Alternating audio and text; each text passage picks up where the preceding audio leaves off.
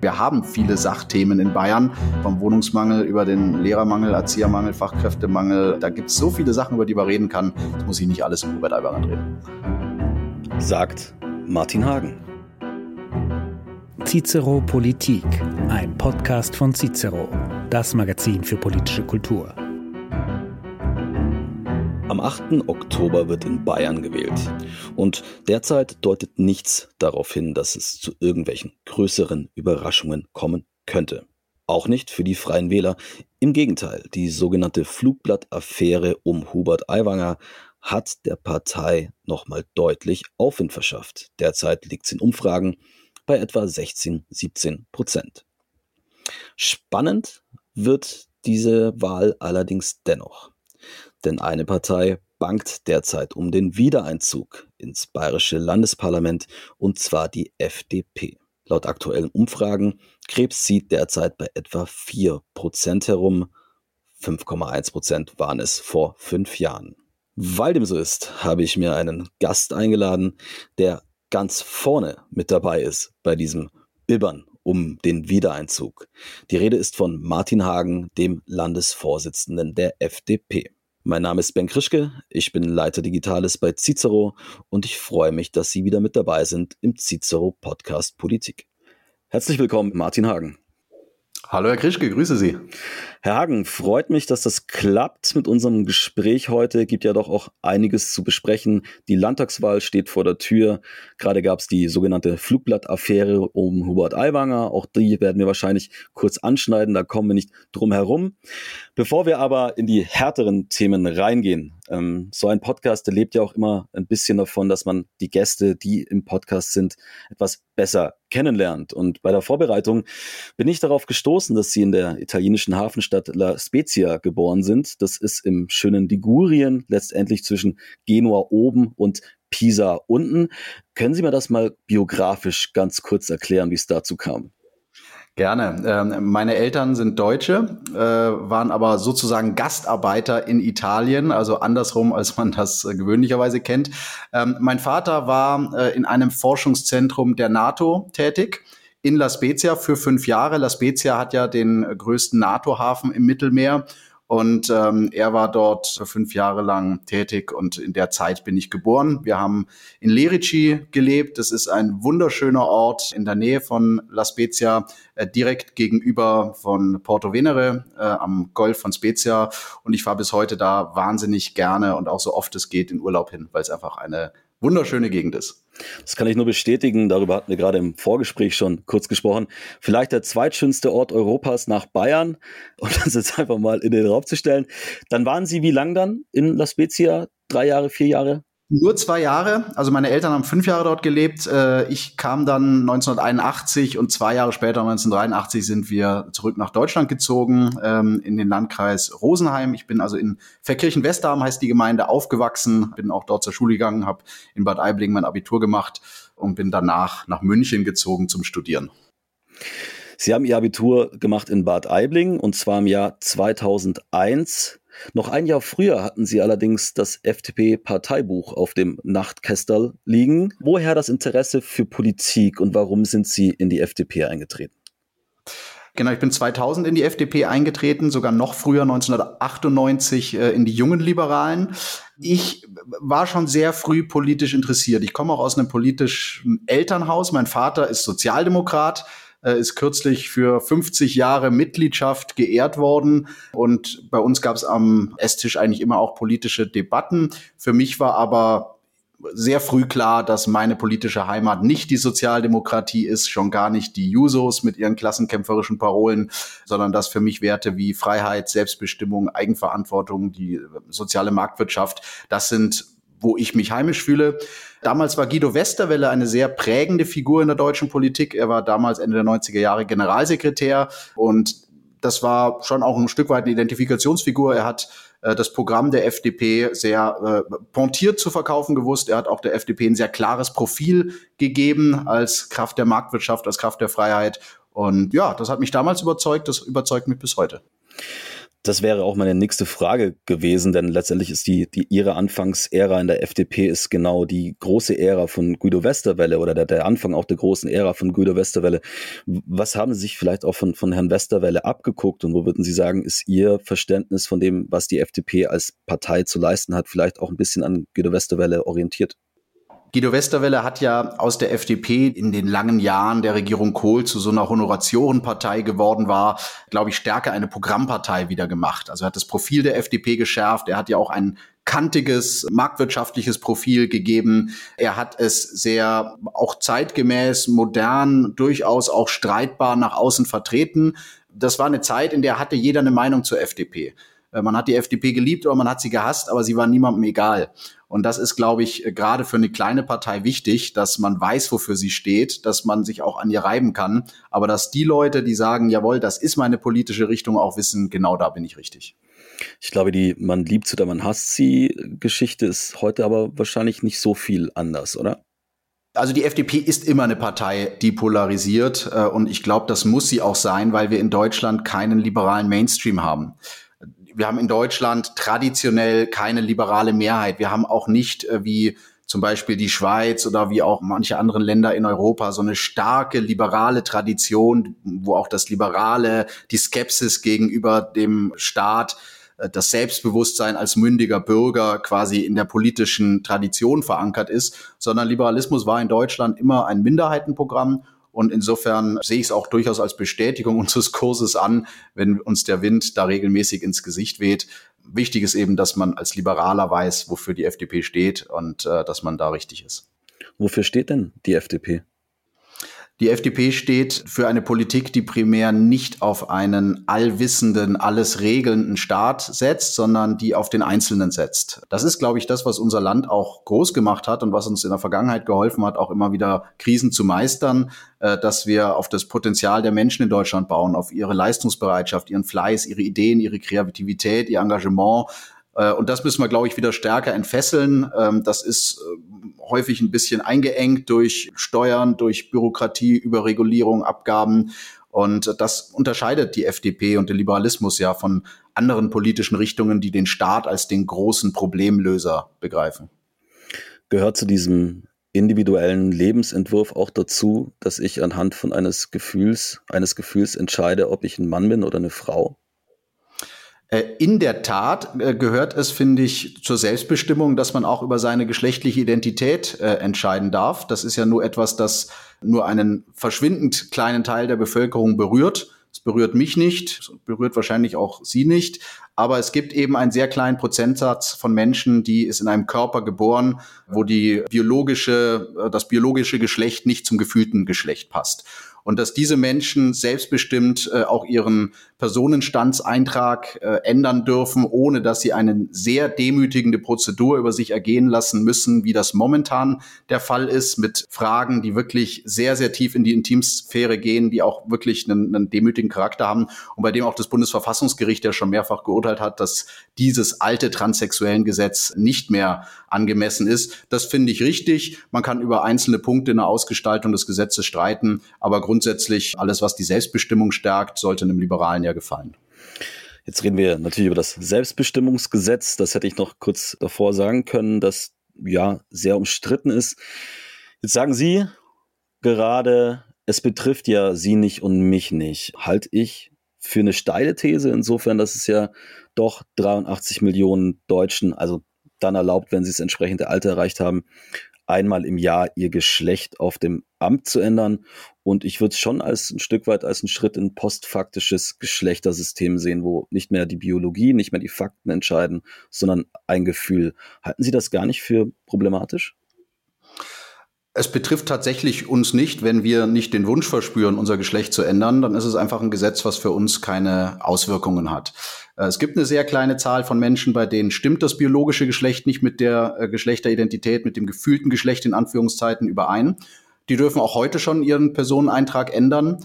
Das ist übrigens in den meisten Ländern der Welt auch so, äh, auch in Deutschland. Es ist eben nur eine Prozedur, die unnötig kompliziert, unnötig langwierig und auch unnötig demütigend für diese Menschen ist. So beschreiben sie das. Und ich glaube, wenn wir hier ein Gesetz machen, wie wir das zum Beispiel auch in der äh, Schweiz haben, ich habe vorher die Schweiz auch ja als ein Vorbild der liberalen Politik genannt, dort gibt es ein Selbstbestimmungsgesetz, dann machen wir es dieser sehr kleinen Minderheit äh, das Leben ein bisschen einfacher und für die sehr große Mehrheit äh, von Menschen, wo das biologische Geschlecht und das äh, soziale Geschlecht, das gefühlte Geschlecht übereinstimmen, für diese sehr große Mehrheit wird sich im Alltag ja nichts ändern. Das sehen diverse Feministinnen, Frauen beispielsweise anders. Die sagen, Moment mal, ähm, ich bin eine Frau und ich möchte jetzt nicht, dass Männer den Begriff Frau neu definieren und dann vielleicht auch in Räume vordringen, wo wir sie als biologische Männer letztendlich nicht haben wollen. Also sage ich mal, die Freiheit des einen ist ja nicht zwangsläufig die Freiheit auch der anderen. Ich verstehe, dass es den Diskurs innerhalb des Feminismus gibt. Das ist ja auch legitim. Ähm, man muss sich jetzt aber auch nicht jeden Diskurs innerhalb des Feminismus zu eigen machen. Ich glaube, dass es äh, den Staat jetzt auch erstmal nicht so wahnsinnig viel angeht, welches Geschlecht jemand hat. Äh, ich persönlich äh, könnte mir auch vorstellen, dass man eigentlich auf einen Geschlechtseintrag ohnehin verzichtet. Gäbe in der Praxis tatsächlich ein paar Probleme, wenn wir über Militärdienst reden, wenn wir über äh, die Frage reden, wenn Straffällige in ein Gefängnis müssen. Aber in den meisten Bereichen sehe ich die Frage des Geschlechts nicht als die entscheidende an. Das unterscheidet mich von äh, zum Beispiel grünen Feministinnen, für die ja das Geschlecht das härteste Kriterium überhaupt ist in der Politik. Die sagen, wir müssen sogar Wahllisten quotieren, es muss Plätze für Männer geben und es muss Plätze für Frauen geben. Wer natürlich so ein Verständnis hat von Politik, dass man quasi Männer und Frauen fundamental unterschiedlich betrachtet, dass man sie in zwei Kategorien packt und dann auch zum Beispiel im Parlament Plätze für Männer, Plätze für Frauen reserviert, der hat natürlich da eine etwas kompliziertere Debatte. Da kann man natürlich dann drüber streiten, was ist denn, wenn der Mann plötzlich sagt, ich bin jetzt eine Frau. Aber für jemanden, der diese harte Unterscheidung zwischen Mann gar nicht so sieht, weil er sagt, ich bin liberal, für mich kommt es auf den Einzelnen an und nicht auf ein, eine Schublade, wie zum Beispiel das Geschlecht, für den ist es in der Realität nicht der große Unterschied. Ähm, eine Befürchtung äh, verstehe ich, auch wenn in der äh, Praxis in Ländern, wo so ein Selbstbestimmungsgesetz schon besteht, es eigentlich nie zu Problemen gekommen ist. Das ist die Befürchtung von Schutzräumen. Aber um der vorzubauen, haben wir auch in diesem Gesetz ja verankert, dass die Privatautonomie gilt. Das heißt, auch ein Saunabetreiber darf sagen, äh, die Frauensauna ist für biologische Frauen reserviert und jemand, der seine männlichen Geschlechtsorgane weiterhin hat, der darf dann eben nicht in diese Sauna. Wie gesagt, ich glaube, das ist eine Debatte, die ist in der Praxis nicht so relevant, wie sie jetzt gerade gemacht wird. Aber ähm, es ist gut, dass wir dem vorbeugen und deswegen die Privatautonomie da auch im Gesetz gewahrt haben. Gut, machen wir hier einen Haken dran. Ähm, jetzt haben wir da schon direkt einen kleinen Ausflug zur Ampel gemacht auf Bundesebene. Wir sprechen natürlich auch gleich noch ausführlich über Bayern. Wie sieht denn Ihre Bilanz aus dieser Ampelregierung nach zwei Jahren? Ich glaube, dass die Ampel, die ja nicht die Wunschkoalition dieser drei Parteien war, sondern die notwendig geworden ist, äh, unter anderem, weil Markus Söder erfolgreich Armin Laschet als Kanzler verhindert hat, äh, eine Koalition ist, die nach außen hin durch den vielen Streit ein schlechtes Erscheinungsbild gibt die natürlich auch geprägt ist von großen Unterschieden in der Weltanschauung dieser Parteien. Das wäre aber auch zum Beispiel in einer Jamaika-Koalition nicht anders. Ich glaube, jede Regierung, in der Liberale und Grüne sitzen, wird sich immer reiben, weil einfach das Menschenbild und das Bild vom Verständnis von Staat und Bürger ein unterschiedliches ist. Also die, die Außendarstellung durch den vielen Streit ist nicht gut. Ich glaube, dass die Ergebnisse besser sind als der Ruf der Ampel wenn man schaut, die Ampel kam ins Amt in einer Zeit, wir kamen gerade aus den Ausläufern der Corona-Krise, wurden unmittelbar geworfen in die äh, nächste Krise, nämlich den Krieg in der Ukraine mit den Folgen äh, Inflation, Energiekrise etc. Äh, und haben gleichzeitig einen enormen Reformstau aus 16 Jahren Merkel vor der Nase gehabt. Ich glaube, dass diese Krise ganz ordentlich gemeistert wurde von der Regierung. Deutschland ist gut durch den Winter gekommen. Es gab keine Blackouts, keine Insolvenzwelle. Die Menschen haben nicht gefroren in den Wohnungen. Es gab auch nicht den heißen Herbst, vor dem viele gewarnt haben, mit Massenprotesten von rechts und links außen, sondern wir haben durch die Entlastungspakete, durch den Abbau der kalten Progression, durch die Strom- und Gaspreisbremse, glaube ich, die Härten ganz gut abgefedert. Wir haben in Rekordzeit LNG-Terminals gebaut, die Gasversorgung gesichert. Also das Krisenmanagement war ganz ordentlich und jetzt müssen wir eben gucken, dass wir diesen äh, Reformstau auflösen, also eine zugrunde gewirtschaftete Bundeswehr wieder auf Vordermann bringen. Äh, ein Land reformieren, wo 16 Jahre einfach nicht viel passiert ist in Sachen Wettbewerbsfähigkeit. Da gehört zum Beispiel dazu, dass wir Planungs- und Genehmigungsprozesse beschleunigen, was gerade angegangen wird, dass wir ein modernes Einwanderungsrecht schaffen, was auch den Fachkräftemangel endlich in Deutschland in den Griff bekommt, dass wir in ganz vielen Bereichen diese Verkrustungen aufbrechen. Wir haben momentan das Bürokratieentlastungsgesetz in der Pipeline, Wachstumschancengesetz mit steuerlichen Anreizen für Unternehmen zu investieren. Wir haben das Freihandelsabkommen mit Kanada ratifiziert. Also viele kleine Punkte, wo Deutschland Schritt für Schritt, äh, glaube ich, modernisiert wird, was auch dem Wirtschaftsstandort Deutschland gut tut. Gleichzeitig, und da müssen wir jetzt auch nicht schönreden, äh, es bleibt eine schwierige Regierungskonstellation. Es gibt auch immer wieder fragwürdige äh, Entscheidungen, die natürlich dem, der, den Kompromissen geschuldet sind, die man in so einer Regierung zu machen hat. Und dass ich lieber schwarz-gelb hätte, ist, glaube ich, jetzt auch kein großes Geheimnis, aber das hat der Wähler eben nicht so im Parlament ermöglicht. Vielleicht ja nach der nächsten Bundestagswahl. Thema Wettbewerbsfähigkeit, da sieht es momentan aber eher düster aus. Wir haben Deindustrialisierungstendenzen. Wir sind das einzige Land, das gerade wirtschaftlich nicht wächst, sondern äh, sogar rückläufig ist, was die, was die Zahlen angeht. Also so richtig scheint das ja alles noch nicht so zu funktionieren ja, Wettbewerbsfaktoren verbessert man ja auch nicht über Nacht und dann greift das sofort, sondern das ist ein Prozess. Deutschland ist zurückgefallen in den letzten 10, 15 Jahren. Das ist so. Im Grunde genommen hat Angela Merkel 16 Jahre lang profitiert von den Reformen, die Gerhard Schröder unserem Land äh, gebracht hat. Das kann ich als FDPler, der damals, dessen Partei damals nicht beteiligt war, neidlos anerkennen. Die Agenda 2010 hat Deutschland nach vorn gebracht. Und dann ist äh, eigentlich nicht mehr furchtbar viel passiert. Wenn wir anschauen, was sind die großen Hemmnisse der Wirtschaft, sind das dreierlei. Äh, Unternehmer sagen mir erstens Fachkräftemangel, das größte Wohlstandsrisiko, das wir überhaupt haben. Zweitens bezahlbare Energie. Drittens Bürokratie. Beim Fachkräftemangel gehen wir gerade durch das Fachkräfteeinwanderungsgesetz das Thema an endlich Einwanderung nach den Bedürfnissen unseres Arbeitsmarktes steuern mit einem Punktesystem nach kanadischem Vorbild. Hat die FDP ganz lange für gekämpft, haben wir jetzt umgesetzt. Natürlich haben wir noch weitere Hebel, bessere Bildung, bessere Vereinbarkeit von Familie und Beruf. Also da müssen wir auch das heimische Potenzial nutzen. Äh, zweites Thema, Energiepreise. Da sind wir in einer Situation, die natürlich auch durch die Vorgängerregierung und Regierungen so verursacht wurde. Der Atomausstieg wurde 2011 beschlossen äh, von allen Parteien. Da hat auch meine Partei ihre Verantwortung, einstimmig im Deutschen Bundestag. Ich glaube im Nachhinein, das war eine Fehlentscheidung. Ich glaube, wir bräuchten die Kernkraft als Brückentechnologie weiterhin als grundlastfähige Ergänzung zu den Erneuerbaren.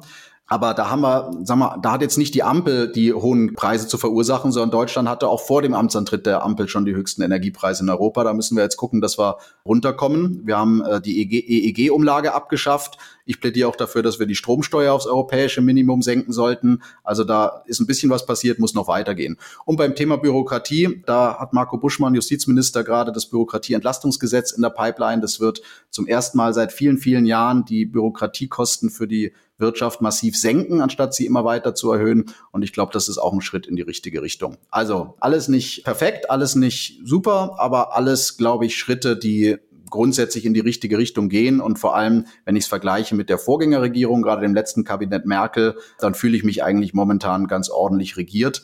Ich glaube übrigens, ich bin felsenfest überzeugt, wenn Merkel noch eine Amtszeit weitergemacht hätte, wenn wir nochmal die große Koalition gehabt hätten, wir hätten im Winter 2021, 2022 wieder einen Corona-Lockdown bekommen. Wir hätten die Corona-Maßnahmen deutlich länger gehabt. Wir hätten eine Impfpflicht bekommen, eine allgemeine. Also Deutschland wäre insgesamt, glaube ich, schlechter gefahren mit einer weiteren GroKo als mit dieser Ampel, die wir jetzt haben, wo die FDP immerhin als Korrektiv ähm, hier und da Gutes bewirken kann.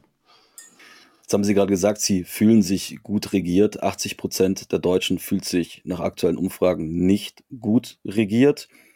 Woher? Besser, besser regiert, habe ich gesagt. Besser, besser regiert als äh, unter der letzten Regierung.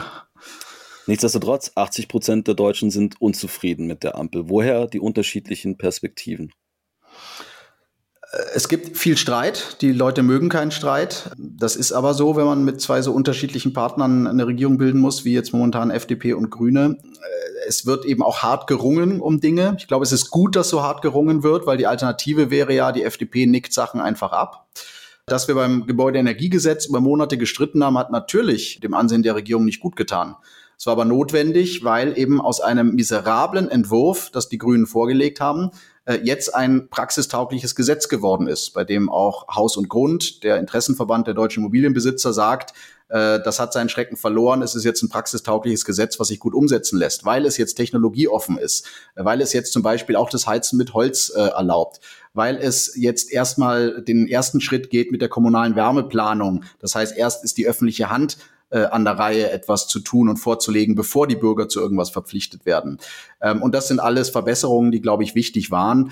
Aber allein die Diskussion darüber hat natürlich die Bürger gegen die Regierung aufgebracht. Und ich verstehe das ja auch vollkommen. Also wenn ich da als Grüne so ein Gesetz vorlege, äh, was einfach 80 Prozent der Bürger ablehnen und die Leute zu Recht auf die Palme bringt, weil sie Angst haben, dass ihre Lebensleistung damit angegriffen wird, äh, nämlich das Eigenheim, dann führt das nicht dazu, dass eine Regierung in den Augen der Bürger eine gute Arbeit macht. Und äh, da hätte ich mir gewünscht, dass wir von Anfang an wir einen besseren Entwurf bekommen hätten, dass man vielleicht auch erstmal hinter den Kulissen darum ringt und schaut, was ist denn überhaupt mehrheitsfähig. Da haben sich die Grünen leider für einen anderen Weg entschieden. Hat, glaube ich, keinem der Partner in dieser Koalition gut getan.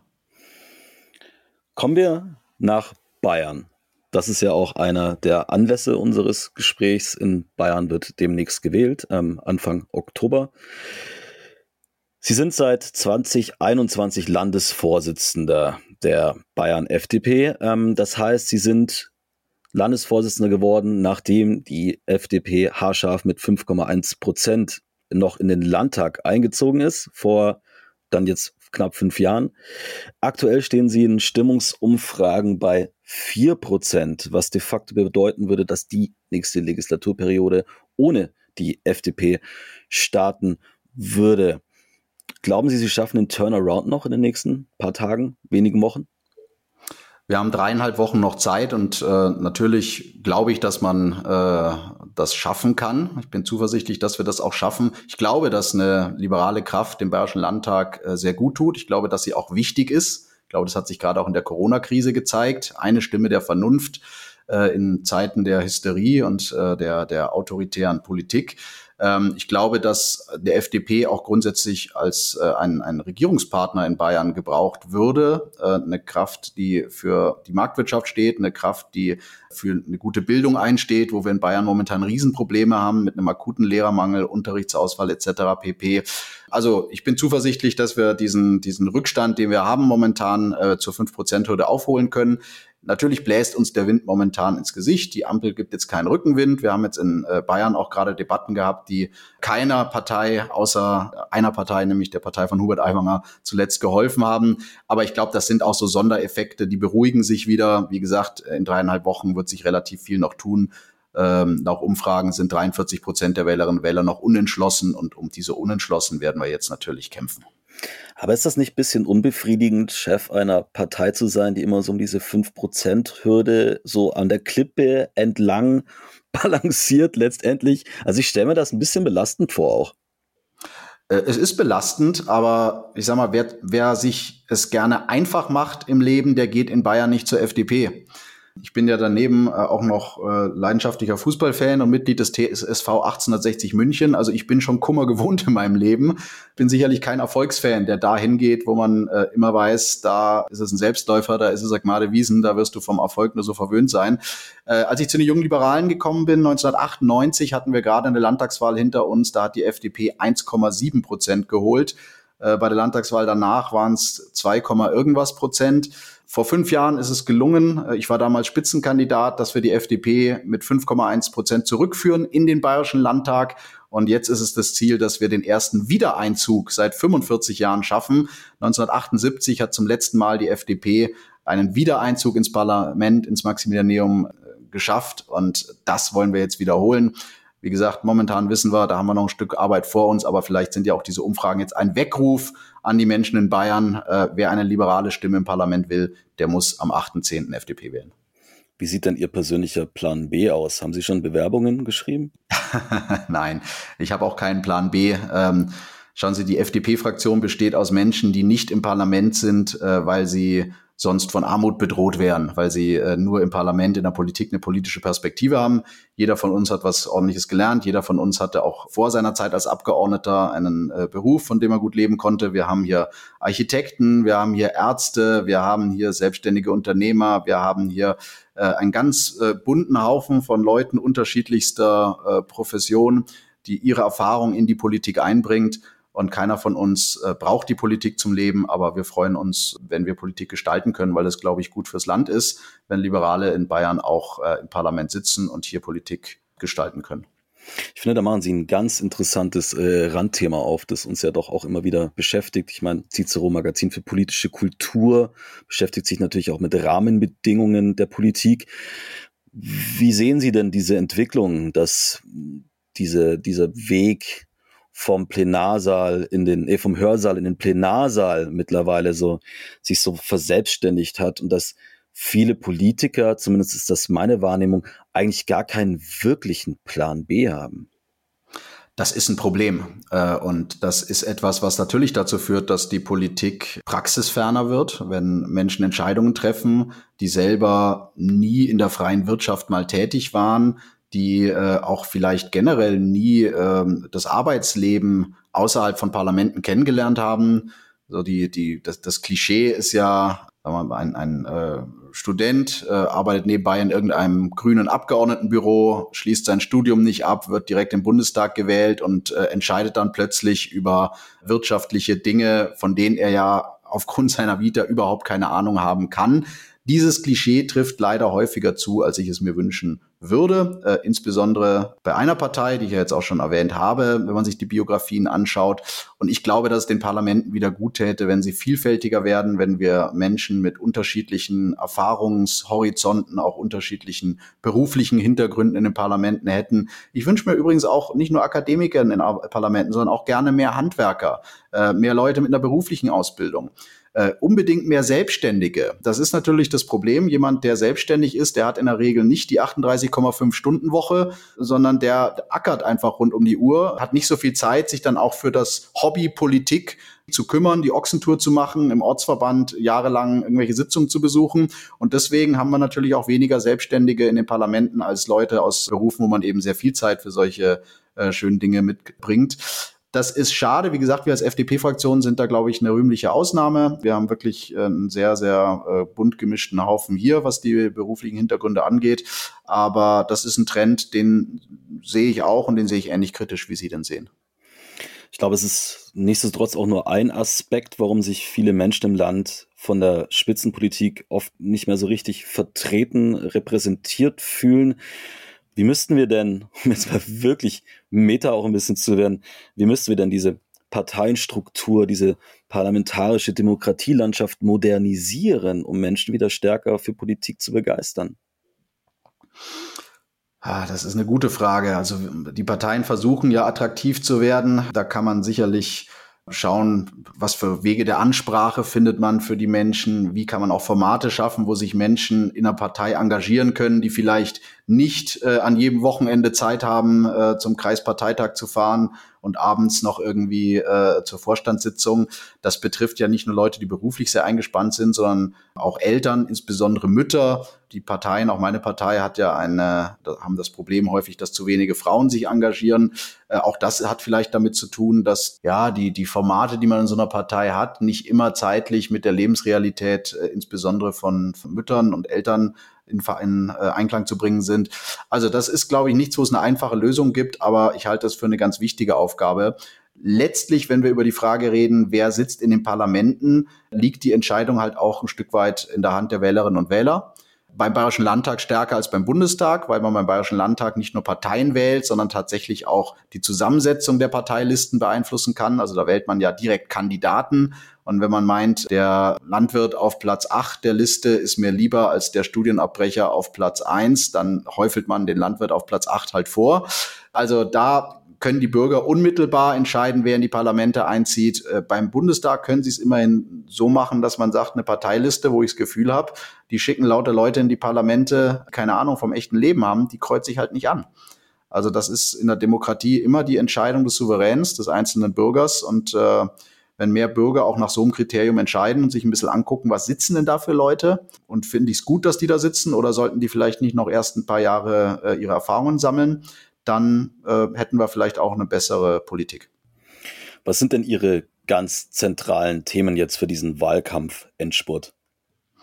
Die Schwerpunktthemen der FDP äh, sind einerseits das Thema Wirtschaft. Das ist das Thema, wo wir erstens traditionell so die größte Kompetenz und auch von den Bürgern die größte Kompetenzzumessung haben. Und zweitens ein Thema, was, glaube ich, äh, auch wahnsinnig wichtig wird jetzt, weil wir nicht mehr in den Zeiten sind, wo die Wirtschaft ein Selbstläufer ist, sondern wo wir wirklich wieder äh, ans Wirtschaften äh, uns machen müssen, nicht nur ans Verteilen, wo wir gucken müssen, wie können wir denn den Standort Deutschland, den Standort Bayern stärken. Das Thema Bildung für uns ein ganz wichtiges Thema, ist ja auch ein klassisches Landesthema. Hier haben die Länder die Hoheit, da haben wir ein sehr äh, progressives Konzept, was uns auch von allen anderen Parteien unterscheidet, weil wir die Schulen vor Ort stärken wollen. Also Eigenverantwortung für die Schulen vor Ort, eine Entmachtung der Kultusbürokratie, die ja bisher zentralistisch von München aus sagt, was wo wie zu passieren hat. Schulen sollen selber über ihr Budget, über ihr Personal, über ihre inhaltlichen und pädagogischen Schwerpunkte entscheiden. Wir wollen Wahlfreiheit, wir wollen Vielfalt, wir wollen auch die Schulen in freier Trägerschaft stärken, also dass man sagt, man hat wirklich eine vielfältige Schullandschaft, äh, wo man auch gucken kann, welche Schule ist denn die richtige für das jeweilige Kind, weil äh, Kinder sind ja nicht Einheitsformat, sondern Kinder sind unterschiedlich und die richtige Schule für Kind A ist vielleicht nicht zwingend die richtige Schule für Kind B. Äh, und neben Wirtschaft und Bildung das Thema schlanker und effizienter Staat. Da gehört für uns zum Beispiel dazu, dass wir den Landtag verkleinern, der wie der Bundestag auch zuletzt immer größer geworden wird, dass wir eine Stimmkreisreform machen. Da gehört aber für uns auch dazu eine konsequente Digitalisierung der Verwaltung, äh, Bürokratieabbau, ein schlanker öffentlich-rechtlicher Rundfunk, all diese Dinge. Thema freie Wähler. Sie sprachen es, Sie schnitten es schon kurz an. Es gab einiges an Aufregung um Hubert Aiwanger in der sogenannten Flugblattaffäre ich fasse es für die wenigen Zuhörer nochmal zusammen, die es vielleicht nicht mitbekommen haben. Es wurde über ein Pamphlet, über ein antisemitisches, potenziell antisemitisches Pamphlet berichtet, das vor 35 Jahren mal in einer Schultasche von Hubert Aiwanger gefunden worden sein soll. Das hat die SZ sehr, sehr groß gemacht und ist damit ein bisschen auf die Nase gefallen, weil sich dann hinterher herausgestellt hat, okay, ähm, die Recherche war wohl nicht ganz sauber. Das ist die kurze Zusammenfassung. Schildern Sie uns, Herr Hagen, doch mal Ihre Perspektive auf diesen Fall, auf diese Affäre. Ja, kleine Korrektur. Das Flugblatt soll nicht gefunden worden sein, sondern es wurde gefunden, ist unbestritten. Es ist auch unbestritten, dass Hubert Aiwanger dafür von der Schule zur Rechenschaft gezogen wurde. Das Einzige, was jetzt im Nachhinein sich anders rausgestellt hat, ist, dass Hubert Aiwanger äh, sagt, er hätte es nicht selber geschrieben, sondern sein Bruder hätte es geschrieben ansonsten, das, was da berichtet wurde, ist äh, alles im Grunde genommen unwidersprochen. Äh, auch äh, woran sich Hubert Aiwanger nicht erinnern kann, aber es auch nicht ausschließen kann, dass er äh, meinen Kampf dabei hatte in der Schule, dass er mit Hitlergruß ins Klassenzimmer kam. Es wird ja berichtet von äh, Hakenkreuzschmierereien. Also da wird von ehemaligen Mitschülern und Lehrern ein Bild gezeichnet eines jungen Mannes, der offenbar sich äh, politisch ein Stück weit verirrt hatte und in der Schule offenbar schon so einen Ruf genoss damals. Jetzt ist die Frage, was bedeutet es für heute? Ich finde, dass jemand, der mit 16 Jahren auf dem falschen Dampfer unterwegs war, auch meinetwegen schwere Fehler gemacht hat, nicht sich deswegen automatisch disqualifiziert für politische Ämter 36 Jahre später. Entscheidend ist der Umgang damit. Und wenn Hubert Aiwanger sich hingestellt hätte und gesagt hätte, jawohl, das war damals so und es tut mir leid und äh, ich habe mich da auch wirklich geändert und ich weiß, dass damals das falsch war und umso wichtiger ist es, dass wir Kinder vor den Gefahren von Extremismus äh, sie schützen, dass sie eben nicht irgendwie den Rattenfängern hinterherlaufen, dass wir mit politischer Bildung und auch ja Aufklärungsarbeit daran wirken, dass eben andere vielleicht nicht die Fehler machen, die ich damals als 16-Jähriger gemacht habe, dann wäre das alles innerhalb von 24 Stunden vom Tisch gewesen, weil niemand macht jemandem Vorwürfe für was, was er als 16-Jähriger gemacht hat. Das Problem war der Umgang mit der Affäre. Hubert Aiwanger hat äh, erstmal alles geleugnet. Er hat dann der SZ mit dem Anwalt gedroht. Er hat dann ja sehr trotzig reagiert, spricht von einer Medienkampagne. Er hat im Grunde genommen immer nur das zugegeben, was zweifelsfrei zu beweisen ist. Bei einem anderen beruft er sich auf Erinnerungslücken erklärt aber gleichzeitig, dass es äh, ein einschneidendes Erlebnis für ihn gewesen sei. Also ich kann mich an einschneidende Erlebnisse immer ganz gut erinnern. Das ist, glaube ich, das Problem und das ist auch der Grund, warum diese Debatte so hochgekocht ist.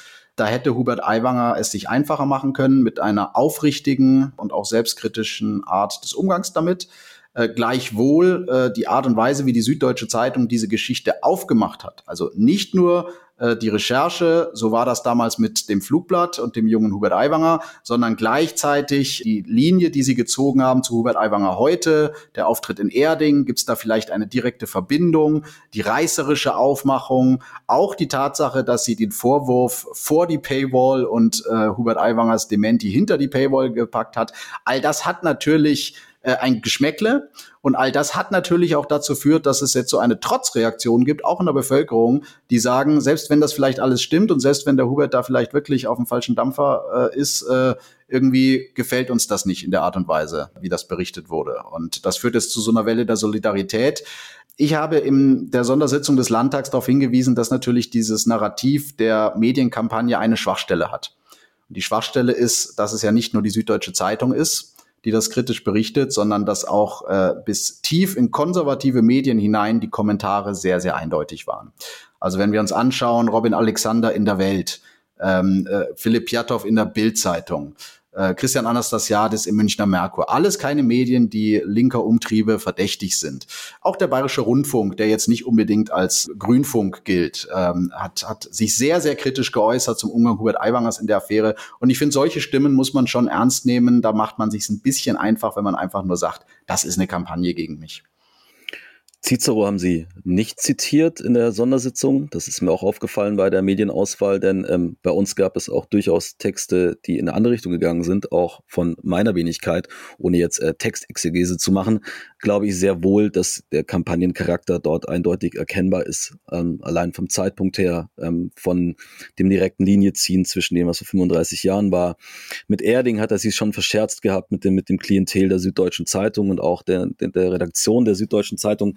Aber müssen wir jetzt, glaube ich, auch nicht äh, bis zum Ende ähm, durchdiskutieren, denn letztendlich scheint für mich jedenfalls der Fall halbwegs abgeschlossen zu sein. Würden Sie denn auch sagen, so jetzt mit der Sondersitzung, die es nochmal im Bayerischen Landtag gab, kann man da jetzt auch langsam mal einen Haken dran machen?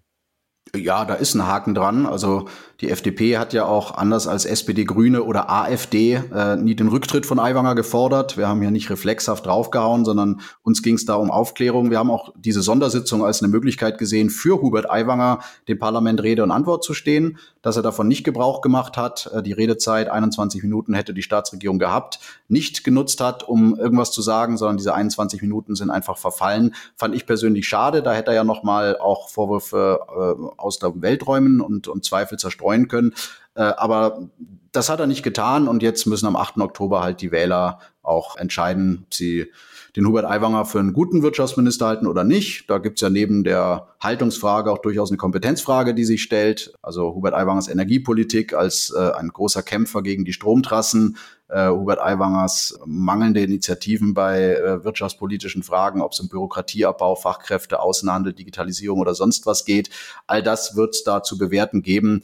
Äh, die Affäre ist meiner Meinung nach jetzt abgehakt und ähm, ich freue mich auch, dass wir jetzt wieder stärker über Sachthemen reden. Ich glaube, das tut insgesamt der landespolitischen Debatte auch sehr, sehr gut, weil wir haben viele Sachthemen in Bayern, äh, vom Wohnungsmangel über den Lehrermangel, Erziehermangel, Fachkräftemangel. Äh, da gibt es so viele Sachen, über die man reden kann. Das muss ich nicht alles um Hubert Aiwanger drehen.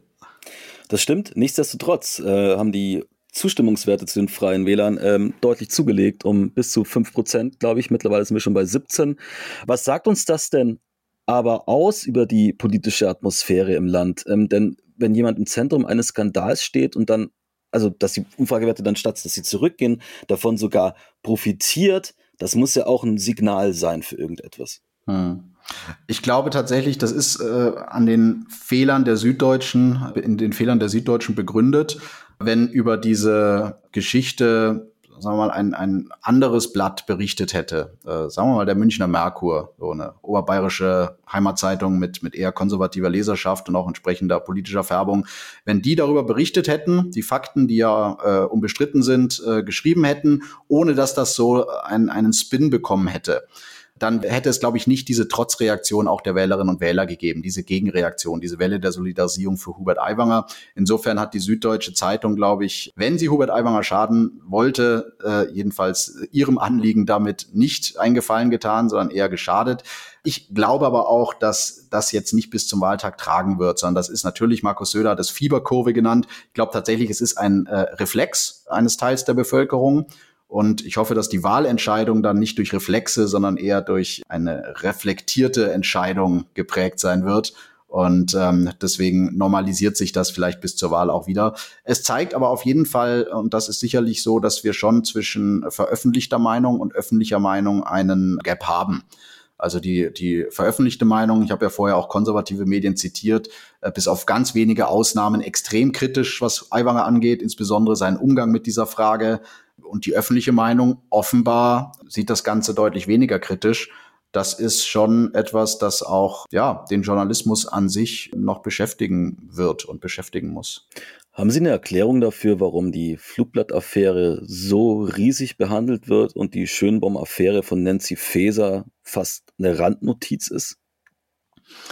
Ich glaube, dass das Thema Holocaust, äh, Nationalsozialismus, Rechtsradikalismus einfach etwas ist, was in Deutschland übrigens aus guten Gründen Thema ist, wo die Leute sehr sensibel sind während diese Affäre von Nancy Faeser wahrscheinlich den wenigsten Menschen überhaupt ein Begriff ist. Geht es um einen Beamten, der äh, von einer TV-Sendung, die sagen wir, bis auf bis auf eine sehr spezielle Zielgruppe ja auch nicht so furchtbar viele Leute gucken, zu Unrecht äh, an den Pranger gestellt wurde. Also ähm, Böhmermann dürfen wir dann können wir schon sagen hier. Äh, richtig, also das wie viel wie viel Prozent der Bevölkerung gucken Jan Böhmermann, wie viel Prozent der Bevölkerung wussten überhaupt, äh, was für ein Posten das ist, dass es den gibt, der da äh, plötzlich zur, zur Debatte stand.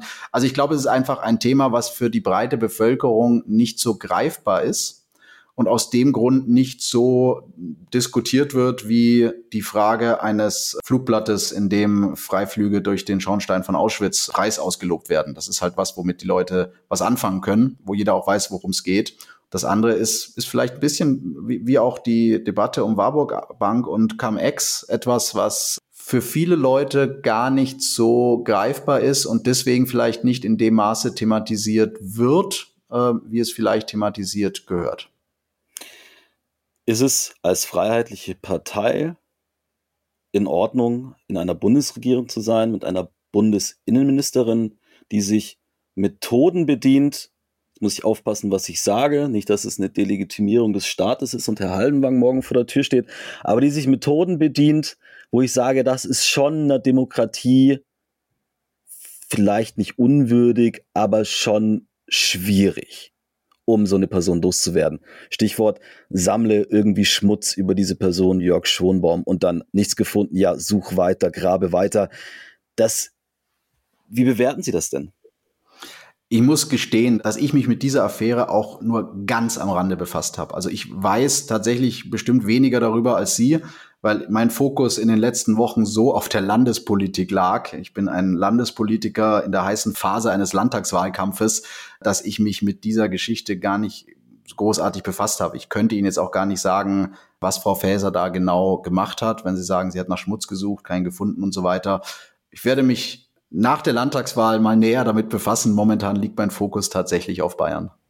Ähm, werde ich dann nachgucken nach der Landtagswahl, ob sie sich wirklich damit beschäftigen oder ob das jetzt ein, ein Ablenkungsmanöver war. Sie würden ja eigentlich gerne, um jetzt so ein bisschen auch in den Schluss zu kommen, wir reden schon relativ lange, Sie würden ja eigentlich gerne eine Regierung mit der CSU in Bayern bilden. Also schwarz-gelb ähm, ist, egal wie man es dreht und wendet, so oder so nicht möglich, egal ob sie jetzt in den Landtag einziehen oder nicht, weil 5% werden nicht reichen, auch 6%, 7% wahrscheinlich nicht. Ja, warten, warten wir mal ab, Herr Krischke. Also äh, wir hatten vor wenigen Wochen Umfragen, da lag die CSU noch bei 40 Prozent. 40 plus 6 ist eine Regierungsmehrheit. Also wir haben noch, wir haben noch dreieinhalb Wochen äh, Zeit. Wir haben jetzt gesehen, innerhalb von 14 Tagen hat eine Partei fünf Prozentpunkte zugelegt. Das zeigt ja, wie große Sprünge innerhalb kürzester Zeit möglich sind. Also ich gebe Ihnen recht, Schwarz-Gelb ist jetzt nicht die wahrscheinlichste äh, Koalitionsoption, aber zu sagen, das ist unmöglich, halte ich ähm, dreieinhalb Wochen vor einer Wahl für etwas voreilig. Es hätte, glaube ich, auch niemand gedacht, dass äh, die SPD bei der Bundestagswahl stärkste Kraft wird. Das hat sich auch erst im Schlussspurt ergeben. Die Wähler entscheiden oft sehr kurzfristig. Also Martin Hagen, wir halten fest, er gibt das Ziel aus, ein Prozentpunkt pro Woche. Ähm, nichtsdestotrotz, was würden Sie denn gemeinsam mit der CSU besser machen als das, was die CSU derzeit gemeinsam mit den freien Wählern macht? Denn machen wir uns nichts vor, ein Problem im Wahlkampf ist ja sicherlich, dass es Bayern nach allen Kennzeichen, Kennzahlen, die wir haben, relativ gut geht. Insofern natürlich auch der, der Wille zu einem großen System Change, sage ich jetzt mal, äh, nach bester äh, Luisa Neubauer Manier, jetzt in Bayern jetzt nicht unbedingt Priorität Nummer eins hat. Mhm. Äh, Bayern geht es tatsächlich in vielen Kennzahlen gut. Ich greife mal ein Beispiel auf, wo Bayern äh, von den Kennzahlen her zu den Schlusslichtern gehört. Ähm, ich bin selber ja Vater zweier Töchter. Eine davon geht noch in den Kindergarten, die andere in die Schule. Und in dem Bereich ähm, ist Bayern ziemlich schlecht aufgestellt. Wir haben die schlechteste Quote von Fachkräften in den Kitas in Bayern. Wir haben 60.000 Kitaplätze, die fehlen. Wir haben auch äh, die geringste Zahl von Ganztagsschulplätzen in Bayern bundesweit. Das sind alles Themen, die gerade die Vereinbarkeit von Familie und Beruf beschweren. Äh, damit nicht nur ein sozialpolitisches und familienpolitisches, sondern auch ein wirtschaftspolitisches Problem werden, weil eben unsere Unternehmen ganz dringend äh, Mitarbeiter brauchen. Und das sind Themen, wo wir besser werden können. Wir können besser werden äh, bei den Schulen. Wie gesagt, 4000 Lehrkräfte fehlen, jeden Tag fällt Unterricht aus. Wir können besser werden äh, bei der Energieversorgung. Äh, dass Hubert Aiwanger die Stromtrassen blockiert hat, war ein Riesenfehler. Es wären die Lebensadern, die unsere Industrie braucht. Er hat es damals als Monstertrassen diffamiert. Ich wünsche mir mehr Engagement äh, auch beim Thema Außenhandel. Bin übrigens generell skeptisch, ob Hubert Aiwanger derjenige sein wird, der in den nächsten Jahren noch mit äh, Wirtschaftsbossen Delegationsreisen in die USA anführt. Also zuletzt auf der IAA haben die äh, Spitzen der großen Automobilkonzerne keine Fotos mit Hubert Aiwanger gewollt. Ähm, das sind alles Themen, wo man, glaube ich, in Bayern was verbessern kann. Und ähm, die FDP hat ja in Bayern schon mal mit der CSU regiert, 2008 bis 2013. Es war ähm, für Bayern durchaus eine gute Zeit. Äh, 2008 gestartet in der großen äh, Wirtschafts- und Finanzkrise. Und äh, 2013 haben wir das Land in einem besseren Zustand dann wieder sozusagen übergeben, als wir es übernommen hatten. Also Bayern ist stärker aus der Krise rausgekommen, als es hineingegangen ist. Das würde ich mir auch in diesen aktuellen krisenhaften Zeiten wünschen und äh, daran würde ich auch sehr gerne mitwirken. Sagt Martin Hagen. Herr Hagen, vielen Dank für dieses Gespräch. Danke Ihnen, Herr Krischke. Und mir, liebe Zuhörer, bleibt jetzt noch darauf hinzuweisen, dass Sie diesen und viele weitere hörenswerte Podcasts jederzeit auf cicero.de und auf allen gängigen Podcast-Plattformen nachhören können. Ich bedanke mich, dass Sie auch dieses Mal mit, wieder mit dabei waren. Bleiben Sie optimistisch, Ihr Ben Krischke. Cicero Politik, ein Podcast von Cicero, das Magazin für politische Kultur.